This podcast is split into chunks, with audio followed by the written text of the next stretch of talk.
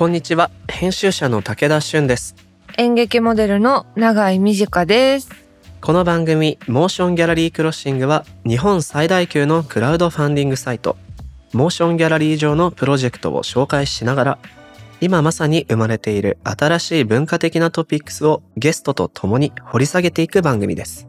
番組の提供は東京九段下にある築90年以上の歴史的建築九段ハウスです番組のハッシュタグはシャープ MGC ROS SING ハッシュタグ MG クロッシングです。ご意見ご感想などお待ちしております。はい。それでは早速始めていきましょう。武田俊と永井美智香がお送りするモーションギャラリークロッシング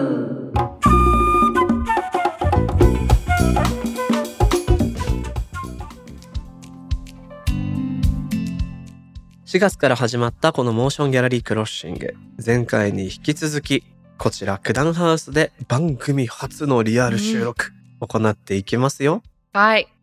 まあだいぶ慣れてきた気もするけどどうよ、うん、慣れてきた。なんか馴染んできたから馴染んできたよね。そろそろ住んでもいいかなって 感じはする。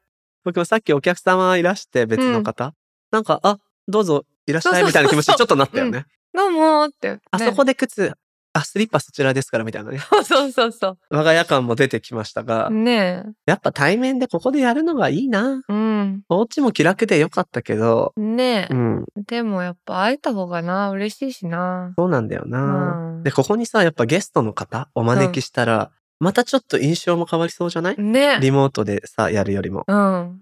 人見知りするかも。え？困る。対面だとちょっと。パ人見知ーソナリテりィ人見知り。しちゃう？うん、うん。ちょっとあどうも。こんにちは。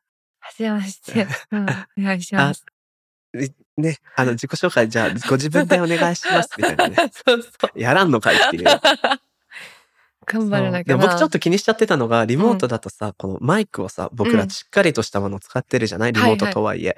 それをさ、発送したりする手間とか、確かに。あの、セッティングもさ、していただかないといけないから、うん。なんかようやくこれで安心してお迎えできるんじゃないかなっていう気がしましたね。そうですね。さて、このモーションギャラリークロッシングなんですけども、始まって早半年です。うん今回はですね、これまでのテーマや特集を振り返っていきたいなという、そういう振り返りのはいはい時間。まあちょうどね、節目、年度が半分ぐらいになったので、ちょっと上半期振り返ろうかみたいな企画ですよ。はいで、番組がスタートした4月。うんまさにコロナの影響が如実に社会に出てきた時期いで、や緊急事態宣言とかもあったし、ねえ。お家からマジで出ちゃいけない感じが、うんうん。今よりもっとシリアスな雰囲気。うん。まあ別に今も落ち着いてるわけではないんだけれども、はい。もう少しみんなピリピリしてるような時期だったんですが、その時期にはね、ゲストでミニシアターエイドとか、はい。ブックストアエイド、クラウドファンディングを通じてミニシアターや本屋さんを助けるそんなプロジェクトをうん紹介したり、あるいはハッシュタグ応援させてプロジェクト、うん。自分のね、行きつけのお店を守りたいんだっていう形で、はいはい。えー店舗の人ではなく、その常連さんやファンが救済のためのプロジェクトを立ち上げる、そんなものも紹介していきました。長谷さんはこういうコロナのね、まあお招きしたゲストでもいいですし、その他、自分が暮らしてる中でも、あ、なんかこういうの気になったんだよなとか、ああいうことあったなっていうのあります？なんだろうななんかこの応援させてプロジェクトの回で、うん。なんかさなんだ物を売るってどういうことなんだろうみたいなはいはいはいはい話になったじゃない？なんかすごく秀逸な例えがありましたよね。あったなんでさこう、うん。そのものだけ T シャツを買うんじゃなくて、うんなんかその T シャツが作られた過程だったり誰が作ったかとかっていう物語も含めて、うんうん。ファンは買うんだよみたいな話がすごい印象的で、確かに里直さんにだから永井さんも何か自分で物作って売ればいいんですよっていう話にもなったよね。そうなった。でやっぱね時間がとにかくコロナの時期ってあったから、うんうん。何か作れないかなとかっていうので自分ができることなんだろうって考えるときにすごい思い出す話。なるほどなるほど。確かになんかその時の話で D2C、つまありこのファンに向けてダイレクトに物を作って売るうんうんうんみたいな例が出てたと思うんだけど。実際にも今インスタとか見てるとさ、うん。例えばモデルさんが自分がこういうのがあったらいいなっていうのを、例えば洋服とかうんうん。企画して作って売はいるみたいなことも増えてるよね。ね。うん。とっても多い。だから人と会えない分、そういうダイレクトにネットを通じてやり取りするっていうことは、うん、いろんな意味で増えてきているなっていうふうにも思いますよね。ね武田さんは？そうだね。僕だから、そうだ。さっきね、あの、この前半で話をしそびれたのが、うんうん。まあコロナでも仕事がありがたいことに減らず、レギュラーのままやれてきたっていう時に、一個だけ変わったことがあるとすると、うんいわゆるこう、ショットで、ピンポイントでうんイベントをこういうのやりたいけど、武田さん出てくださいとか、うんうんそういう、なんていうのかな、スポットのご依頼っていうのが。なくなったっていうのは確かにあったの。の。そう。既存のもので回ってるけど。うんうんうんっ。ていう時に久々に最近になって新しい仕事がちょっとずつ相談レベルから入ってきて、その一つがね、もう情報解禁されたんですけど、うん。街づくりにちょっと関係した仕事で、へえ。前半でもちょっと話したあの下北沢演劇の街だっていうお話ありましたけど、うんうんその下北沢って今すごく再開発でうん街の姿が変わってるのよね。すごいよね。で、これもなんか小田急さんのこの線路を地下に入れて開かずの踏切とかをなくしましょうっていうのがもう、これ僕はもともと関心があったんだけど40年ぐらいかけて考えてたことらしいのよ。すごっそ。そう。やばい。いよね。やばいわ。生まれていないわ。うん 生まれてない。そんそな旧線路の上にうん今新しい街っていう形でいくつかエリアができてるんです。その一つ、下北沢とお隣の世田谷代田駅の間のエリアに、うんボーナストラックっていう名前の新しい街ができたの。へえ。じゃあ、新しい街って何かっていうと、あのエリアって住宅街だから、商業ビルを作るっていうことができないんですよ。は、そうなんだ。住居がセットになってればいいの。へえ、面白い。そんなルールあるんだ。うん。で、よく考えてみるとさ、昔の商店街って、うん魚屋さん1階で2階に住んでるみたいなのっていっぱいあるでしょ？確かに。あれを新しい形で作って、いろんなテナントが広場をに面して立ってる。で、店主がその。の上で住んでたりする。ああ、いいね。そういうね、10店舗強ぐらいのが集まった場所ができてて、わそこを編集していくっていうお仕事を今始まりました。あ。はあ、編集していく。そうなのよ。まあ雑誌に見立ててね。うんうんうんじゃあ今回はこの月イベントごと関東特集としてこういうイベントやったらどうかしらとか、はあ。そういうことを考えていくわけなんですけど、うんうん。面白いのがこう、やっぱりテナントさんが大事なので、うん。ただなんか自分たちがやりたいイベントをやる場所ではないわけですよ。そうか。テナン。トと住民、うん。そういう人たちにうまく馴染ませながら、彼らにとって楽しい空間ってどうだろうみたいな。うんうんうんで、。この10月にグランドオープンっていう形で、ミュージシャンによるフリーマーケットとか。アーティストがモチーフがだるまなんだけど、うんそのだるまを見立てた作品を作って、ネットでオークションをし。半額はコロナのチャリティーに回すとか、素敵。そういうことをね、始めていますわ。いいな。なんか、それは、でもあれだよね。こう、コロナでさ、まあなんだ、出ちゃダメとはいえ、うん、お買い物はしなきゃいけないじゃないそうなんだよね野菜とか。うん、だから、こう、本当みんな自分の住んでる駅の中うん、うん。で過ごす時間が増えて、うん、だからそういうこう街の中にボーナストラックみたいな場所があるのって超楽しそうで。なんかね、オープンエアの広場を使って、うん屋台を出して夜市とか、はで、そこでちょっっと食べたり飲んだりできるみたいなこともやってるんだけど、あのー室外だから、うんそこまでなんていうか、緊迫感も。感じないからね、意外と子供たちもいっぱい歩き回ったりしてて、いいな。ッピーな空間なんで、ぜひ永井さんも遊びに来てちょうだいな。行きます、それは。うんまあちょっと脱線しちゃいましたけど、うんまあいろいろコロナに関連したトピックありますが、はい。例えば、序盤、僕らこうミニシアターエイドのお二人呼んだりして、うん。あ、これから社会どう変わっていくんだろうねって思いながらお話をしてきたんですが、うん。途中から特集テーマっていうのをね、はい。設け始めたわけです。そうだ、そうだ。で、その手前でも、シシドルミさんうん。お招きして、楽しかった。フリーランスとしての先達みたいな。ね。ね。すごかったな。セルフマネジメントどうするかとかうさ、んうん。かなりこう、先輩に胸を借りるようなお話で、でしたね。ね。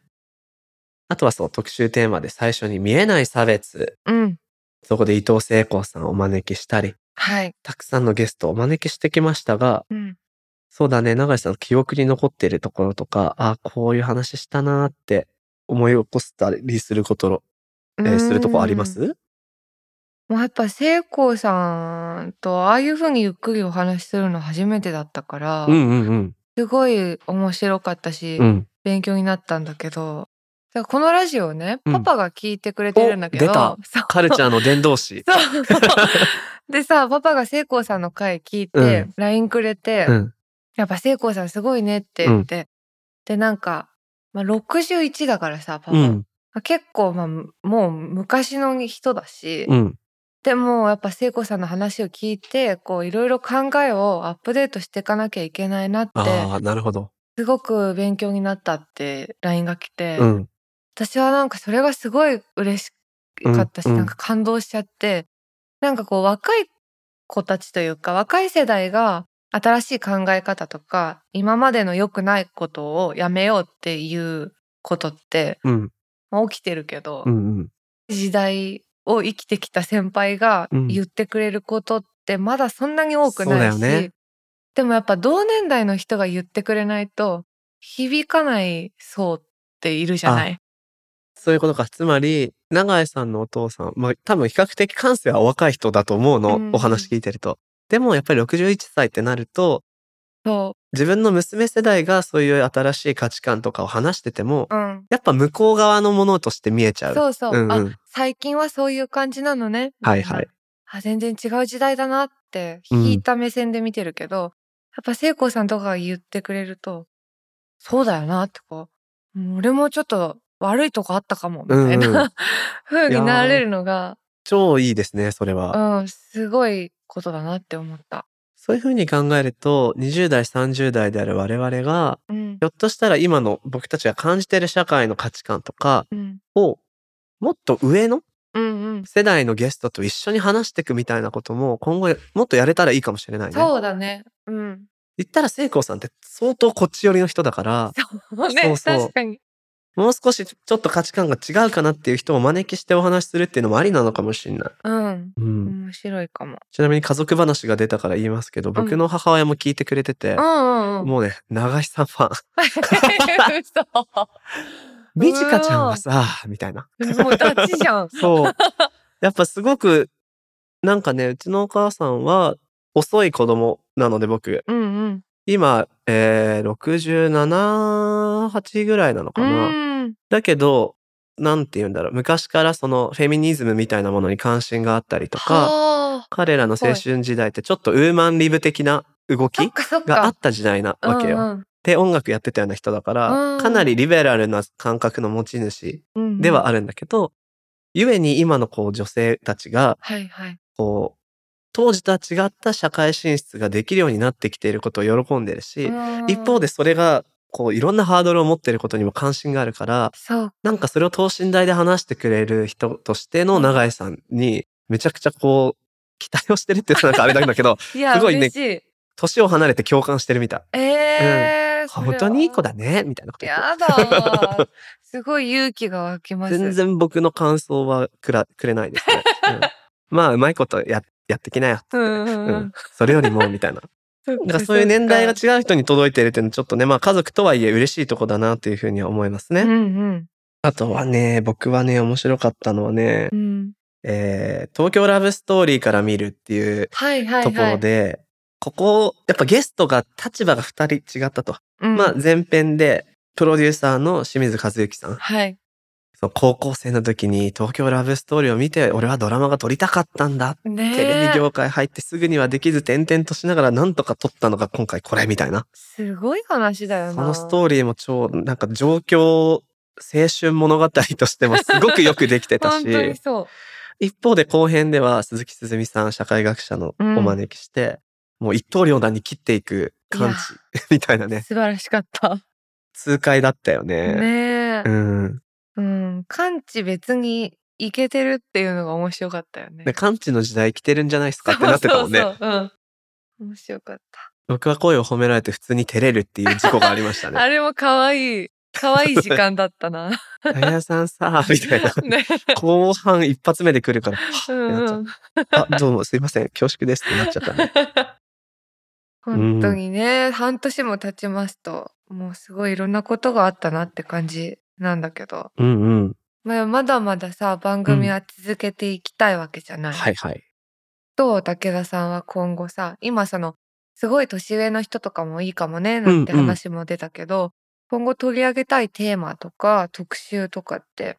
そうだね。何がいいかなでもなん、か今年こういうカルチャーと社会を同時に喋ってく番組うんうん。なわけじゃない？これって。そうだねって。なると絶対コロナの影響っていうものがどのテーマにもかすっていく気がするの。うんうん。ゲームの衝撃の回でもコロナ禍でのゲームブームって一体何だったんだろうみたいな話から、オンラインゲームってなんか街みたいに待ち合わせる場所になってるよねっていう。はいはいはい。今日はこのゲームでみんな会おうぜみたいな。うんうん。それもやっぱり今の状況が反映されての体験だったなっていう気がしてて、うんそう考えるとどうだろうかな。いろいろななんか企画の考え方があるけど、うん一つ音楽を軸にもできるよね。なんか演劇の話とか映画の話はやったけど、うん音楽まだやってないでしょ？だ確かに。からそこはちょっと面白いかも。っていうのは、ね音楽はライブはできないけど、うんうんライブ以外でのいろんな工夫って今すごい生まれてるじゃない？そうだよね。うん。確かに。ここはさ、弾き語りとかはできるの？なんか遮音性意外とありそうだよね。ね。ちょっとしたことだったらできたら楽しそうだな。ねやっぱり音楽ってさ、他とは違って生活の中にさ、根ざしやすいカルチャーじゃん。うんうん。映画、確かに。ライブは無理でも、Spotify とかでずっと音楽が聴けるわけだから、そうだよね。そういう意味で、こう、メディアの変化に一番早くくっついていくジャンルだと思うから、うんうんうん、その最先端では一体何が起こってんのかとかはね、気になる。はいはいいめっちゃ真面目に答えちゃった。いいじゃん。もっと面白いのやり、言いたかった。えーもっと面白いの？逆に中井さんのハードル上げちゃったの、今。えーそうなんだけど、ビジュアルしてきたじゃん、今。さりげなくさ。なん何やりたいですか？えー、なんだうろう。私27になったんだけど、あ、この間そうだ。。お誕生日おめでとうでしたあね。りがと忘れてたう。ね。いやいや、ごめんなさい、失礼しました。いや、忘れてたわけじゃないんだけど。うんうんごめんなさいね、ちょっと。いいえ。でさ、27かと思って、うん結構まだ高校生の頃の記憶とかうんはっきりとあるし、うんその高校生のこともわかるってなんとなく思っちゃってるんだけど、もうさ10個違うわけじゃない、うん17歳と。って思ったらなんか怖くなって、うん。ちゃんと若い子の話を聞きたいなっていうのがなるほど。だからそれこそさ学校に行けなかったりもしてるわけじゃない、うんうんうんコロナで。大学生とかもそうだよね。だからまあ中高生とか、うんうん。どう過ごしてて、うん。どうなるといいなって思ってるんだろうっていうのはめちゃくちゃいい。聞きたい。それ言いたかったな。イエーイせっかく大学の先生して1年生がさ、まだ上京できてないとかを知ってたりする のに出なかった。悔しい。やったぜ。負けたぜ。企画会議、これ、負けです、僕。分かった。普通すぎた、僕のやつはね。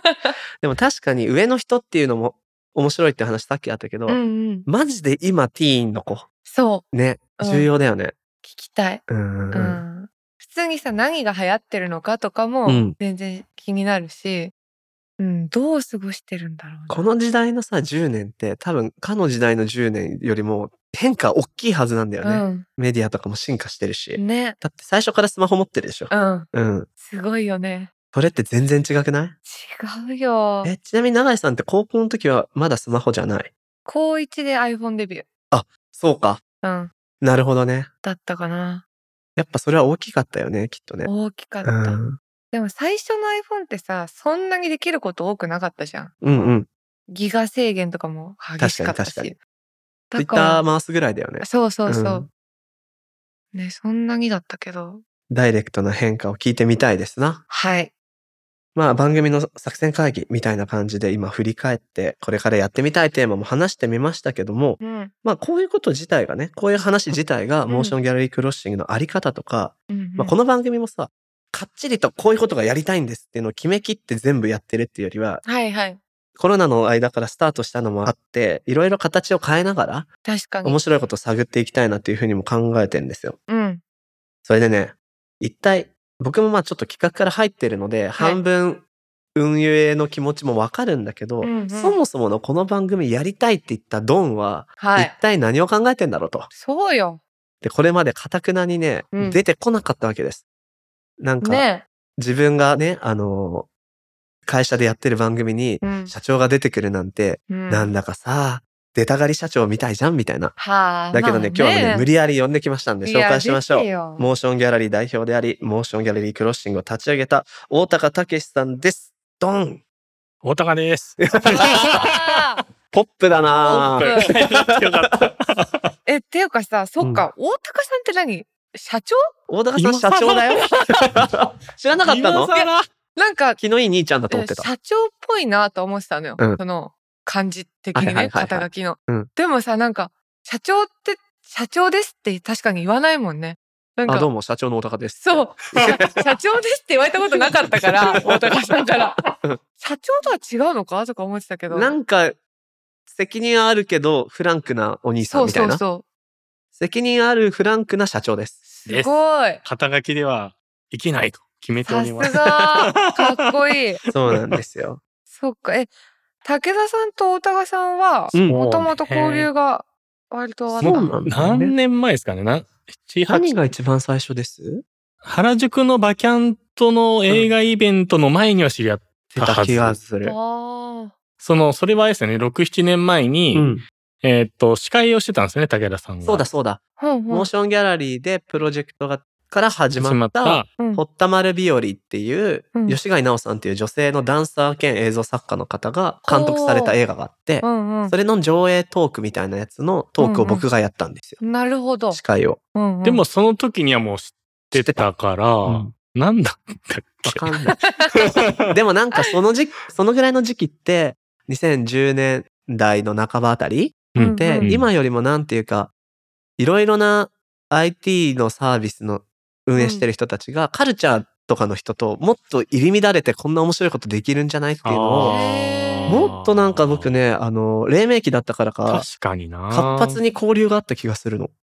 そうかもしれないですね。印象ですけどね。そうですね。うんそうかだかもしれない。らそういう流れの中でどっかであって、うんうんで、大高さんのそのビジネスしてるんだけど、はいはい。もうめちゃくちゃシネフィルで映画詳しいし、うんその意味わかんないカルチャーやろうみたいなところが ハモって。いろいろなこう、ね、あの話をして、ここまでやってきたっていうやって感じですね。きましたね。ちょこちょこね、映画の話したり、そうそ飲んだり、うんうんあ、それこそあの日々の話の、う。うん。あの時にもゲストで来ていただいて話してもらったり。うんうんそうそう、玉田さんともね。うんうんで、僕のラジオ番組にも大高さん出ていただいたりなんていうね、はいまあそういうはい交流があるんですけど、うんもうここはね、逆にインタビューを今日はしてね。いこうと。うん。このモーションギャラリークロッシング。大高さん的にはどういうところから始めようと思ったんですか？そうっすね。なんか、結構その、モーションエイってあくまでクラウドファンディングお金集めのプラットフォームだからずっと、こう、ある程度無色透明でいようっていう意識がすごいあって、あまり何か僕として意見を言うと、まあそこはあんま興味ないですけど、なんか、会社とかな、サービスとしてちょっと意見があるっぽい感じにはしない方がいいかなとずっと思ってやってたんですけど、プちょうどロジェクトオーナーががそれぞれの話をすると。話をする。っ。ていう形でやってたの。まあ10年経って、なんか、いろいろそれこそさっき言った、多分最初の、まあ2015年とか中10年代中盤とかは、結構、IT とカルチャーみたいなわちゃわちゃしてて、うんうん。まあ別にその、なんか勝手にいろんな意見が出てるなぐらいだったんですけど、ちょうどなんか最近からあんまりなんか本当にビジネスとカルチャーがより分かれてきてる気がするというか、うなん感じる。かこう、ビジネス的な勝利が全ての勝利感が、うん。なんかすごいより強まっちゃってて、うん。結局儲かってない人が何言ってんのみたいな謎マウントとかね。謎風潮が、なんかすごい強くなってるなっていうところと、もう10年やってきたし、そろそろ何かこう、ある種のメディアとして何か発信してっても面白いかなって、こう、ふと思ってたんですよ。で、個人的にもそのずっとプラットフォームの運営やってたんだけど、そこからまあ映画のプロデュースやったり芸術祭のキュレーターやったりみたいな、ちょっとこうプレイヤー的な動きもできてきて、そういう人たちと知り合った中で、うん。まあこの番組の編集とかやってるあの、プロポっていう会社を立ち上げた須崎うんくん。と一緒にこう、ランニング仲間なんですね。で、そこでなんか音声メディアを立ち上げるんです、みたいな話をしてて、へー、みたいな。僕そんな詳しくないんで、そうなんだ、みたいなレベルで話を聞いてた中で、あ、でも音声メディアって面白いなって思い始めたのがきっかけで、なんかメディアをじゃあやろうと思った時に、うん。テキストメディア、それこそ、な武田さんとかいっぱい編集やられてるけど、テキストメディアも飽和してて、はいはい。なんか今更やっても感がすごいあるし、うんウェブマガジン今から作るのか、うんみたいな。作るのかみたいな。かといって YouTuber みたいな、なんかわかんないけど、はい、どうも、太どうも田です。みたいな。今日紹介したいのは こちら。こちらみたいなドドドドドン。ね、ちょっと見たいけどね。大高さんの。B 面としてならいいけど、うん A 面でやるとちょっときついちょっとね。ですねうんで、なんかそれだとなんかもうカルチャーと逆にかけ離れてんな。確かに。行くから、それなんだろうって思った時に、その、ソッシーが言ってたような話を目指して、あ、音声って結構こう、しみじみと、なんか伝わっていくものだし、なんかあんまり視覚表現じゃないから、センセーショナリズムがいらないじゃないですか。なんか。最初にドーンとか。なんか、どっかに突撃ししなきゃみたいのがないので、うん結構その文化的なものっていうのの価値を伝えていくのに、音声メディアって確かにいいなっていうところで、じゃあ本当にやっていこうかねみたいな話を相談して、その時に武田さんパーソナリティもやってるし、いろいろカルチャーとビジネスのこう、微妙なラインのところを話せる数少ない同世代の人なので、武田さんにちょっと相談してどう、どうかなみたいな話をし始めたっていうのが、成りは立ちですね。なんかその相談をいただいたときに、僕はちょうどラジオ番組始めて、1年経たないぐらいのあ。時うんうん。に、えっと、塚越健二さんっていうね、あのー研究者の方なんですけど、メディアの、うん。音声メディアの研究やってる人と一緒に対談したことがあって、へー面白い人だな。で、その時に、なんか音声メディアの特徴としていくつか教えてもらったんだけれども、うん。まあ、まずは誰でもわかる通り、ながらで聞けるうん移動とかも含めて、で、すごくその需要が増えているよと。で、もう一つは、今、大高さんも言った、映像だとセンセーショナルな演出とかが、はいこう離脱を防ぐために必要なんだけど、うん音声だと、すんなり入ってくるし、えっと、もっとゆったりとした口調で伝える。られる親密さを感じやすいメディアなんだ。なるほそど。うそう。うんうん。そういう部分が今の時代にすごくフィットしてるんじゃないかって話があったんで、うん。ですってっていう話をしたの。この間聞いてきたんだけどさ、つってうんうん。そんな話を一緒にしたんですよって言ったら、なおやっぱ音声メディアやるべきだよねっていう機運高まっていったっていうのはありましたよありね。ましたね。へーそうもなだうんここだって思いましたね。なんか全てがハマった感はありましたよね。そうタイミング的にも。やろうって思ってたのは何ヶ月前くらいなんですか？この番組始まったのが番組始まる半7月で年前ぐらいに真面目になんか準備を始めたりないろいろクランハウスさんに相談したりとかし始めたり。すごい半年でできるんだ。そう。で、この、僕一人だと、ジェンダーバランスも良くないし、はあ。もっと若い世代の人にも聞いてもらいたいねって言った時に、もう一人パーソナリティどうしようっていう話になって、僕が永井さんを推薦しました。わ俺もだよ。俺もだよ。何言ってんの。二人でしたよね。二人でしたね。そう。嬉しいです。でもなんか二人の共通のなんか誰にパーソナリティしてもらうかってところで結構重要だったのが、うん。まあ他の番組のね、あれとかも聞いてて、やっぱこう男性パーソナリティと女性パーソナリティだと、はいはい。うん。なんか男性、まああの美術館女子みたいな構図？男性は知ってて、うん。知らない若い女性が、何ですか？みたいな、あの構図は絶対防がなきゃいけないみたいなところで、なんかこうフラットに話せるうんあの、文化的な話とかオピニオンを持ってる人にお願いしたいよねっていうところで、うんうんまあこれは永井さんでしょっていう話なんですね。光栄です。もうねバッチリでしたそんな、大丈夫、うん。そうえ、何それとか言ってるけど。あのね、そんぐらいがいいんだよね。うん、わかんない。これ僕の単純な思考かもしれない。詰められるのが好きっていうでも、そんぐらいフラットな感じでお話できてきてるなっていうのが僕はとってもありがたいなと思うんですけれども、今日ね、大高さん来てくださって、うん逆に我々に質問があるそうなんです。そうなんです。うん。結構あの、このモーションクロッシングもまあいろいろね、やりながら、フォーマットを変えたり、いろいろしてる中で、うんまあなんかやっぱ背骨が欲しいなって途中で思い始めて、よくあの、うんうん NHK のプロフェッショナルとかだと、なんかあなたにとって何々とは何々とは、ポーンみたいなやつあるじゃなですか。はいいはい。だからそういうお決まりな質問をこれからなんかテンプレ化していきたいなとは思っていて、うん。なんか結構モーションギャラリーとか、まあクラウドファンディング自体が、まあなんで僕がやり始めたのかも含めて言うと、やっぱこう、クリエイティビティとか作家性とか表現みたいなところって、うんまあお金がないとできないじゃないですか。うんまずねでも、うん。お金の物差しだけでも評価できないわけ。ってか、まあそのためにやってるわけでもないっていうところもあるので、うんやっぱお金がつきづらい。なんか、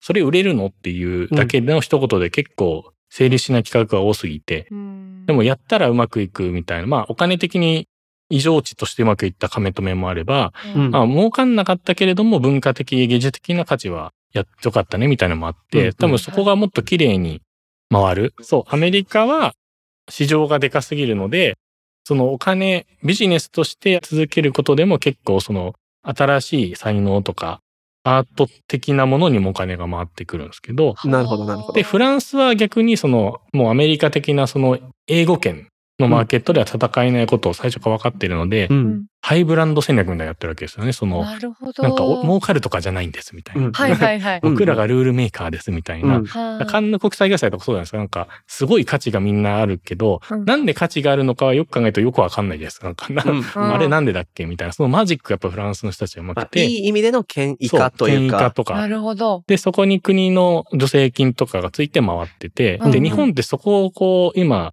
難しい立ち位置に、まあ、はいい。るので、うん。まあ、売れるっちゃ売れるみたいな、うん。その、すごいヒットする、今日から俺はだっけな、最近だと。うんうん。ヒットしてちゃんと儲かるものもあるから、うん。なんかそこの、お金だけでもいけそうな風でもあったりするので、はいはい。結構作り手として大変なんですね、お金集めが。うん。なんか、ピュアに言っちゃうと、ちゃんと考えてんのお金のことみたいなことをなんか言われて終わっちゃうみたいな。うんうんでもなんか本心そこじゃないんだよなみたいなとこを言うとちょっとバカっぽく言われちゃう。そこがのアート思考の人ね、ねわらみたいな。わらみたいにそこがすごい難しいなっていうところで、なんかそこの相反、二律背反みたいなところをちょっとこう、なんとかしたいなっていうのはもともとこのクラファンに始めようとしたことで、うん。うん。まあその投資とかビジネスとしてのお金を入れようとする方もそういう話になっちゃうけど、うん。まあお金は入ってこなくていいけど、なんか面白いもの作ってよみたいなモチベーションでお金を集められると、うん。なんかやりたいことやりたいっていうシンプルな話で、あの企画が動いていけるかなっていうのでクラファンが始めたんですけど、まあなんかそういうことをみんな多分あると思うんですよね。いろんな活動において自うん分のプライベートな経験でもうんなんかこう、ニーズ背反があって、こう、どっち行けばいいのかなっていうのを、なんかこういうことをしたら、その、両取りできるとか、両方こう、あバランスをとって解決して、自分のやりたいことができるようになったみたいなことって、なんかそういうのを聞いていけると、結構、クラウドファンディングの、まあ、意義とか、含めて伝わっていけるのかなと思って、うんうんなんかそういう質問をこれからゲストにも聞いていこうと。思っていてその前に、まずはお二人に聞きたいなと思っております。なるほど。どっちから行く？えー、いける？いける。じゃあ一個ある。でもこれは、そのお金とクリエイティビティ、んどっち取るかって言った時に挫折した経験なんですけはいど、はいはい。あ某、もう別にまあ某でいいか。じゃあ某音楽メディアに携わってた時期があってー、うん。それは新しい、えっと音楽メディアを作ろうと。ほうほう。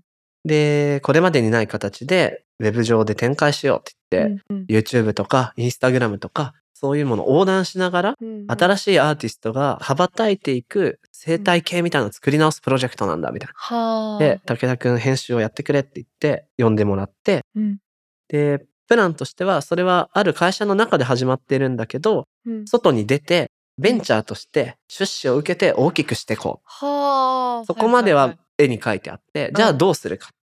で、面白いミュージシャンのミュージックビデオとかライブのシューティングとかいっぱいアップしながら、うん。お金の金策も測っていくわけですよ。ベンチャーとして立ち上がっていくために。うん。でもやっぱりそのベンチャーの投資家の人たちって、ものすごいカルチャー好きな人もいるけれども、うんやっぱり投資っていう性質上、出したお金以上の何かが戻ってくることを期待するわけでと、うんうん、わかりやすく言えばお金が増えるってことじゃない？そうだよね。だからそのためのね、プランを僕はずっと書いてたんですよ。事業計画書みたいなの。で、はあ毎週こう持ってって、うんうんこれでお金を出してちょうだいみたいな。うん、うんまだダメだみたいな。はあ。で、やっていく中で、あれ？僕、何がしたかったんだっけ？っていうのにちょっとなるんですよ。うんうんうん。結局現場では面白い撮影がいっぱい起こってるけど、そこにはもう企画はできても立ち会えず、そっか。ひたすら組織作りをしていくと、うんうん。なんかお金を集めるためだけに今頑張っててなーってなって、だんだん体調悪くなっちゃってで、無事ベンチャーとして立ち上がったんだけど、うん僕はその段階で辞めて、うん。もうちょっと体が持たないし、自分には合わないかもみたいな。メディアとしての面白さとか、大義みたいなのを感じてたんだけど、はいはい。なんで株をお返しして、うん。僕は降りますっつって降りたのよへね。すごくワクワクする時間だったけど、一方で、やっぱりお金を先立たないと何にもできないのかっていうなんかこう、悲しい気持ちになっちゃった。うんその時は確かに。うん。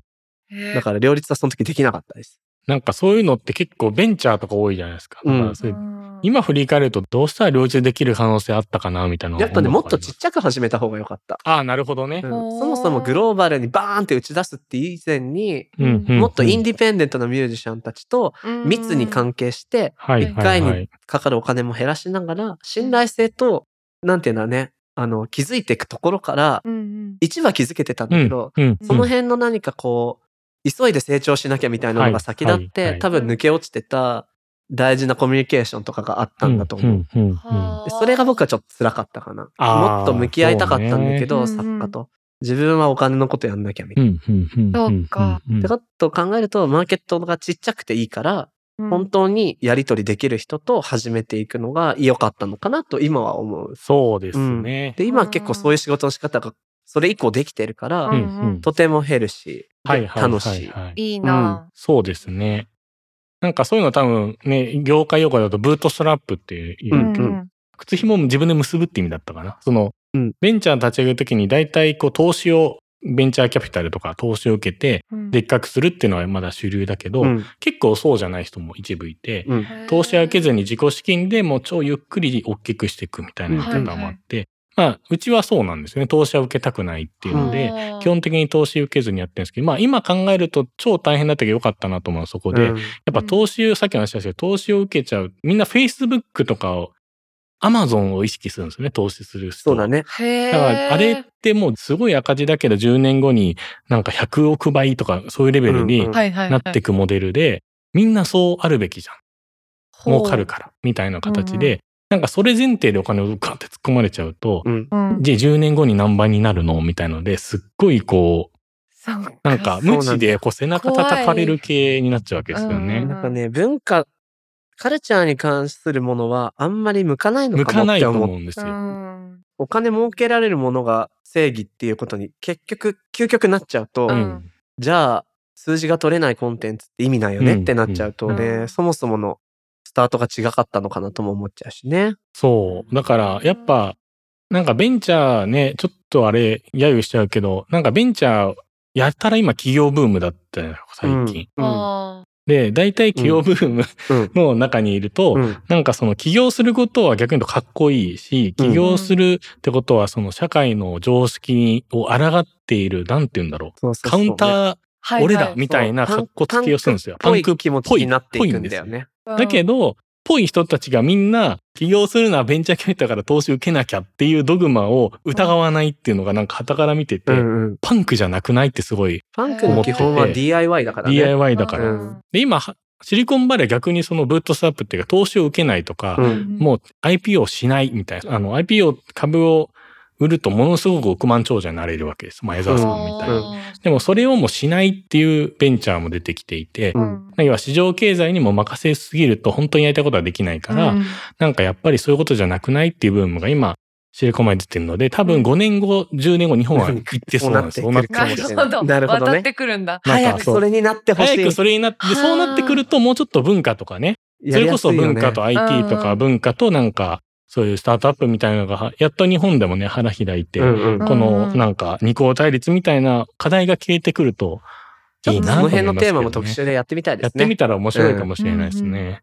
長井さんは何かある？私はなんだろうなク。リエイティブ VS お金的な？うん。生きていかなきゃいけないっていうことと、でもこういう人でありたいとか、っうん。ていうことのバランスがうまく取れなくなっていっうて、んうんうん。うん、だから、やっぱ一番利口だったのは、普通に就職して、うん。その傍らで趣味でやるべきだったのかな とへかも、ーあ、本当そんぐらい思う時もあるんだ。うん、思ったりしたけど、うん。まあそういう時はその、でももう、働くなんてことは私にはできないんだからっていう、うんその、あ、そもそもね。そう、人間として、その、就ダメだからっていうことがね。そうそうそう、んんこれしかないんだって言い聞かせてやってるけど、うん、なんか本当に痛い自分でいるためには、うん。なんか別の、その、なんていうの？食いぶちみそあ、もう仕事を断る権利をちゃんとこう、まう、うあ、ん、強烈に持てるみたいな状況ってことですかね。普通になんかね、だから工場の一員でいる時間みたいなのがうんうん週5であって、うんうん。2日間は工場員じゃなくて、私として入れるみたいうんなあ風にはっきりと分けた方が辛くなかったのかなとか。なるほどなんかそれもわかるけど、多分んアーティストの人たち、まあ、うんえっ、と、創作的な行為で身を立てていく人たちって、うんそういう想像をしながらも、うんそれができないから今自分はここにいるっていうことをうんしっかり意識していくと輝いていくんだと思うんだかっよね。こいい。かっこいいな。そんな気がしません？確かに。でも、まあね。ミュージシャンとか俳優の人でも、やっぱ最後これしかないんだってなった時に、うん。ぐわーってその人の魅力が立ち上がってくる気がする。うんうんうん。そうね。で、そこのなんかところにいるんだと思いますよ、長井さん。今そうっすね。うんでも、永井さんは別として、うん。一方でなんか今の話聞いてて、これから多分、あの、パラレルワークというか、はいはい。まあ、うちのメンバーもそういう人多いけど、うん。なんか副業っていうかな。まあ副業っていうか何が本業かっていう話じゃなくて、何個か仕事とか会社をうん。掛け持ちする働き方のが主流になるんじゃないかみたいな、特にコロナ禍で言われてて、なんかアイデンティティを分散させるのもヘルシーな生き方かもなと思う時もあって、ね。なんか要は、パワハラがすごい会社とかあるじゃないですか。まあ要はブラック企業みたいな。うん。うんでもそれって多分、何個かで働いてたら、あ、お疲れっすって多分抜けられるけど、なんかそうじゃないそうだよ状ね。況で、で、そこでお前は使えないんだってこう言われて、俺は使えないのかなっつって 働いてる状況うん。から抜け出すためには結構パラレルワークとかも確かにまあ一つありだよなっていう気もしますよね。うんなんかね、フリーランスの人がクライアントを分散させろみたいななんか同じ話うん同じなんです話ですね。依存しない人一つの組織に。確かに。さてさて、意外と時間がやばかった。今気づいたんだけど。なんで、ちょっと次行きたいんですが、この話でも永久にできるから、またなんかね、テーマうーんアイデアにもしたいんですけうんど、今日は大高さんからね、あの、インフォメーションもあるということで、はい。もキュレーターという言い方でいいのかな、うん、うん。そうの一人として関わっている埼玉国際芸術祭がいろいろあった上で、えー開催されることになりましたということで、い。やありがとうございます。ちょっとここはお知らせさせてください。いや、うん。ほんといろいろあって、実はその、埼玉国際芸術祭、埼玉トリエンナーレってもともと名前で第2回なんですけど、うん。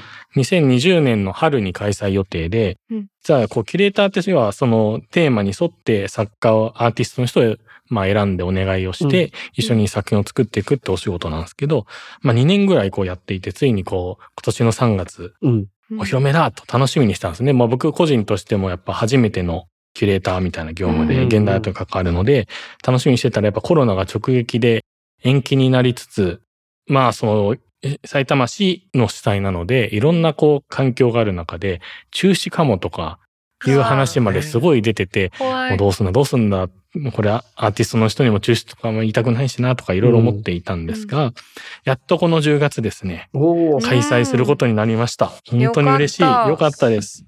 で、ただまあコロナ禍においての芸術祭っていうことなので、結構大きくいろんな内容も当初から変わっていて、ううんんえっとまあ、まず大きいのはオンラインで一応楽しむことができるようにしましたと。うんすごい。10月3日から11月15日まで、オンラインでう、ん。あの、家でも本当に一応アートを楽しむことができるということで、いろんな作品を家で映像で見れます。うん。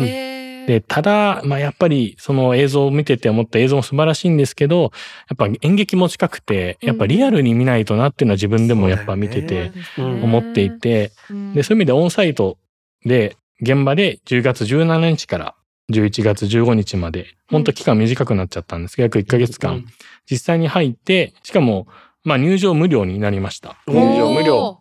完全予約で見ることができるようになったので、場所としてはあの大宮駅、埼玉の大宮駅から歩いてすぐの大宮、旧大宮区役所がメインサイトとして、まあ、そこで芸術祭を、えっと、10月、えー17からやるので、はい時間があったらぜひうん。見に来てほしいなと思っています。うん。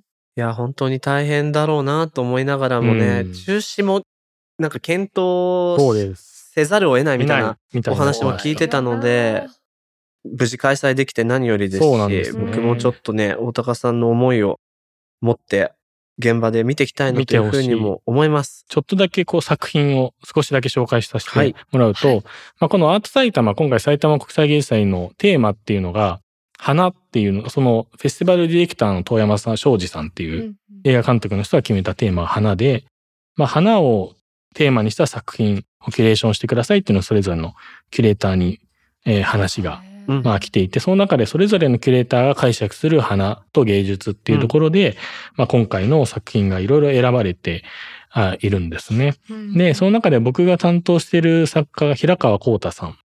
えー森永康弘さん、うん。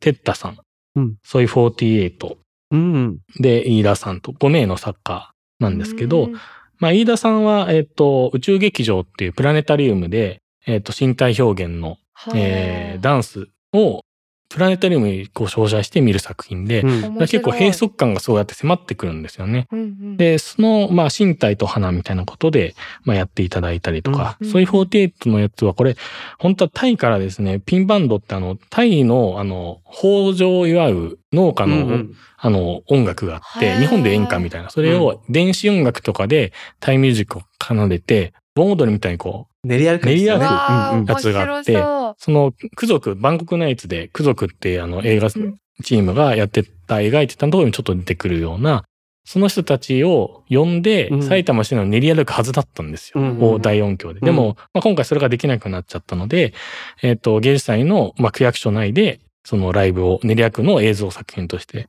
収めたりとか。あと、森永さんは音響芸術の人なんですけど、蜂蜜の養蜂をしている中国の山岳地帯の少数民族たちの生活をとって、蜂の音とともにそのシャーマンっていうその祈祷師と蜂とみたいなところをとっていてまあ、。蜂イコール、まあ環境変化うん、地球の環境とか、まあ中国政府に迫害されて少数民族と、環境から迫害されている蜂みたいなところをテーマに取っていたり。テッタさんは、えっと、仏像メイクをする人なんですけど、うん。仏像ってブッダって花持ってるからいいよねっていうことで、うんうん。街の人を巻き込んで、ほう。街の人にこう、仏像メイクを施して写真を撮るっていうことで、いろんなお店を紹介しつつ、みんなを観音様にしていこうっていうアートプロジェクト。だから、幸田さんは、まあ、霧の作品と、ひまわりの絵画をやってたりして、ひまわりってこう太陽をこう向いていくんですけど、うんううん。んまあ、そういうちょっと批評性のある作品をやったりとかしてるので、うんぜひ見てほしいなと思ってております。高さん担当作家さんのだけでもかなり興味深いし。ねいや、やっぱりこの芸術祭の面白さって、普段絶対一緒にやらない人たちうんが、ある種同じ空間の中で作品展示するところだと思うので、うんフェスのようにね。そうですね。なんかそういう出会って、実際に行って、えっ、と、面白いものを見つけるもよし、うんオンラインでも楽しめるっていうのなんかそこを補強できてて、そうですねこういうニューノーマルな時代にとってもいい開催の仕方なんじゃないかなというふうに思いましたよ。ありがとうございます。はい。というわねけで、ここまで、モーションギャラリー代表の大高さんにご参加いただきました。ありがとうございましたありが。とうございましたあ。りがとうございます。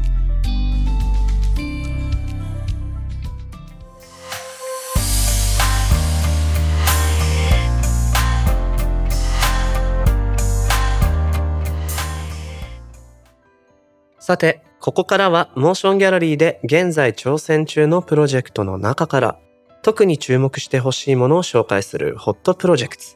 永井さん、今日はどんなのがありますかね？はい、今日紹介したいのは皆様の熱い思いを届けます。文化芸術の灯火を守ろう。世田谷舞台芸術応援プロジェクトです。はい、これはですうね、ん。公共劇場世田谷パブリックシアターや演劇人や演劇ファンが集まり演劇の地位とも呼ばれる下北沢など身近に舞台芸術に触れることができる豊かな環境がある世田谷区。新型コロナウイルス感染症の拡大により大きな打撃を受けている区内の劇場。その担い手である劇団。劇団員を支援するため世田谷区世田谷パブリックシアター。公益財団法人。世田谷区産業振興公社が発起人となり広く支援を募るプロジェクトを立ち上げました。よく読めました。あー難しかった いや、でもこれもまた意義深そうなプロジェクトですね。うん、えどんなことなのこれ？これは、だから、その世田谷区うんおよびうんパブリック、世田谷パブリックシアター、そして永井さんが頑張って読んでくれたはいこの公共財団、公益財団法人、僕が言ってない。の皆さんが発起人となってで、世田谷区内の劇場を支援しましょうというプロジェクトですね。はあ。で、具体的にはですね、モーションギャラリーのクラウドファンディングで、うんうんこれ手数料を完全無料にする、そういう新ししい取り組みを世田谷区さんと一緒に開始したと。い。うんで、皆様からこう寄付金をいただくじゃないですか。うんしたらそれの全額を100%プロジェクトに賛同いただく劇場を通じてうん。劇団そして劇団員に届けると。えー、すごい。だからこうなんだろう場所の支援というよりは、プレイヤーの支援ですよね。助かるんだけど。ね収益的にもだって半分ぐらいしか入れられないでしょ。そうそう。みんな困ってるから、その人たちに届くっていうものなの？そうそこが結構このプロジェクトのミソかもしれないですね。うん場ではなくて人に届けようと。で、えー賛同する劇場が以下です。アポックシアター、駅前劇場、オフオフシアター、劇、小劇場、ザ・スズナリ、本田劇場などっていうのが現状ね。あの、賛同いただいている劇場だそうですよ。はあ、めっちゃある。やっぱりさ、下北沢って今すごく、え僕別の仕事でも関わってたりするんですけど、うんうん。すごく街並みも変わってきて新しくなっている部分が目立うん。つ一方、昔からある劇場とかライブハウス、はいはい。そういう文化の街としてあの賑わってきた下北沢がある種こうなんだろうなコロナの影響を受けやすいうん。業態もとっても多いと思って、うだね。食と劇場ライブハウス、うんうんうん。だからそういう街を維持していくためにもそこに関わる人を助けるっていうのはとってもいいなって思いましたね。はい。こんなプロジェクト担当されている公益財団法人世田谷区産業振興公社観光課長の池垣明さんからリスナーの皆さんにメッセージをいただきました。えー新型コロナウイルス感染拡大により演劇をはじめとする舞台芸術は大打撃を受け芸術の担い手そのものである劇団劇団員の方々は困難な状況で苦労されています。文化芸術の灯火を消さないため劇団劇団員への支援が必要です。世田谷には演劇の地とも呼ばれる下北沢世田谷パブリックシアターが位置する三軒茶屋などを中心としてこれまで文化芸術を支え街づくりにも大きな役割を果たしてきた劇場劇団が数多くあります。世田谷の舞台芸術は今日まで。数えきれないほどの人々により培われ多くの方の生活に彩りをもたらし心を豊かにしてきたのです。今回クラウドファンディングを設立し皆様のご寄付を劇場劇団を通じて劇団員の皆様にお渡しすることを考えています。危機に直面する世田谷の文化芸術の灯火を消さないようどうかご支援をお願いします。とのことですはあ。ご立派ですすよごいです。これあと手数料取らないからモーションギャラリー大丈夫？ね大丈夫なんだろうね大丈夫なんだろうね。うんガバガバだもんね。そうよね全100ってことでしょ？うん。すごいよ。そう、だからぜひ皆さんね、これ本当に直接ある意味、うん劇団劇団員の人たちに回るお金なので、はい。何のご心配もなく支援いただければと思います。お願いします。えー、池垣明さん、どうもありがとうございました。このプロジェクトはモーションギャラリーで11月16日まで、ぜひチェックしてみてください。